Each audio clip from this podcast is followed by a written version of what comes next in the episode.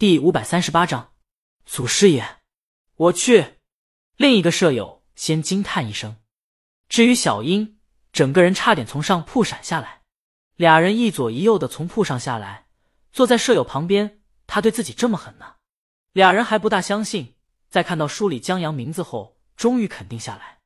另一个舍友数落小英：“你就是以小人之心夺君子之腹。你瞅瞅，江阳写本小说容易吗？把自己都搭进去了，就这种大无畏的精神，你还好意思说人家幼稚？”我，小英本来要辩解，忽然记起来，不是。你俩不也是江黑吗？另一个舍友，他把查理写的那么惨，是应该黑。但你瞅瞅这书里，贡献了个尸体不说，还把自己整到了行李箱，整到了行李箱不说，还被拉到了地铁站，拉到地铁站不说，还打开赤裸的示众了。这是多么伟大的精神！他把自己都整这么惨了，查理那还是黑点吗？买书的舍友跟着点头。这最大的江黑是他自己啊！你们都得叫他祖师爷。小英无法辩驳，他甚至觉得舍友说的好有道理，就是江黑对他黑起来都没他自己这么狠。他对自己下那么重的手，可不就是江黑头目？三个人一起看书，小英看得津津有味。如果死的是江阳的话，他不介意多享受一下的。这火车不比高铁，很慢，抵达目的地要二十多个小时，漫漫旅途足够他们好好把这本书啃一遍了。最初。仨人还以为江阳死了就没了，想不到后面是主角，还是查清侯贵平冤案的检察官。小英懂了，这还是侦探，只不过最后死了。越一点，显得自己特悲情的那种侦探，专门赚人眼泪的。小英在看书间隙吃泡面的时候说：“还好我是江黑，看他这么虐自己，我不由得想笑。”然后小英就笑不出来了，看着江阳和朱伟一次次的接近真相。一次次的失败，从女友离开、妻离子散到江阳被陷害入狱，小英慢慢的笑不出来，太狠了！江阳写的书对江阳太狠了，真不愧是江黑祖师爷。以前老师在解读明着的时候，经常说悲剧就是把美好的东西撕碎给你看。小英不太理解，现在看着江阳他们一次次的接近真相，希望一次次的被毁灭，他终于明白了。然而。这还是不是最痛心的？最痛心的是，当江阳出狱，从年轻有为的检察官沦为的修手机的，在吃饭的时候找不到自己钱包痛哭的时候，小英也忍不住跟着眼眶红了。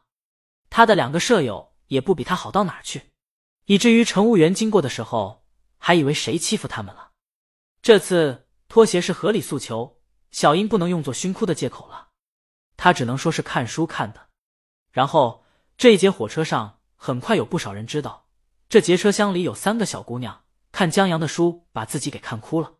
在合上这本书的时候，小英忍不住感慨：“黑不动了，这本书写的太狠了。”在开始的时候，小英还以为江阳是被人杀死的，看到最后江阳自己把自己弄死的时候，他是真的忍不住，用生命去追求一个真相，一个公平，一个正义。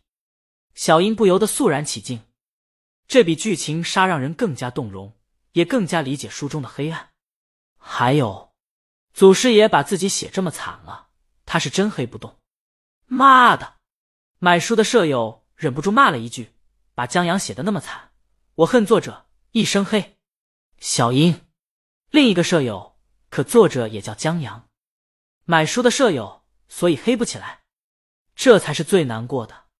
就在这时，乘务员提醒到站了。三个人收拾了行李下车，在快出站的时候，小英说：“想一想，江阳和大魔王还挺大。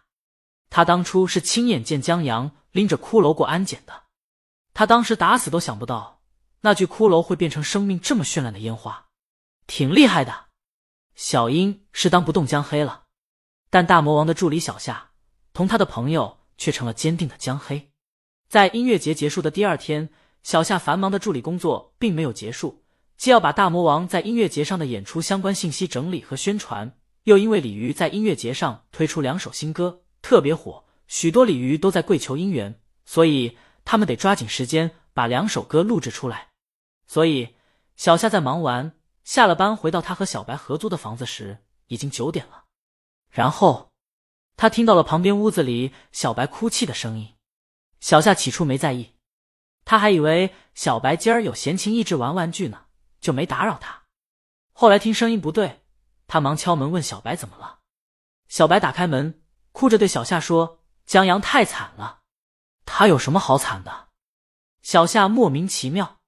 小白把书拿给他看，小夏瞪大了双眼：“好家伙，这本书出版了！”他可是对这本书早望眼欲穿了。他一把抢过书。不理小白絮絮叨叨的说江阳多惨，直奔自己房间。小白，哎，那是我的书。小夏，找你的男朋友们安慰你一下。小白嘀咕一句没一个靠谱的，就回房间了。不过小夏的话不无道理。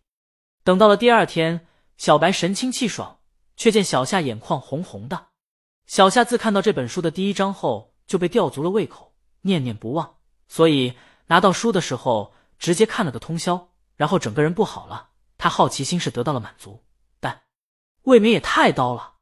为了给自己过安检时的幼稚行为洗白，发这么大的刀报复当初笑过他的观众，太狠了。小白和小夏一身黑。至于让这本书从手中溜走的刘涛，他对于这本书觉得不错，但没那么喜欢。这本书的推理太弱了，有些线索或者结果，甚至读者比书里的主人公还先知道答案。但，如果抛开推理环节来看的话，这本书读者比主人公知道的信息多，属于优点，可以让读者以推理为引，然后去思考案件背后的黑暗。譬如，在这本书中，江阳他们破案难吗？不难，很多线索轻轻松松找到，真相接近了好几次。这案子要是在波洛手里，早破案几百遍了。但江阳他们破案难吗？太难了，难到了一个人献出生命。这样说起来，刘涛大概明白江阳说这本书是社会推理小说的原因了。他虽然不喜欢，但不得不说，对于推理小说而言，确实是一个好的突破口。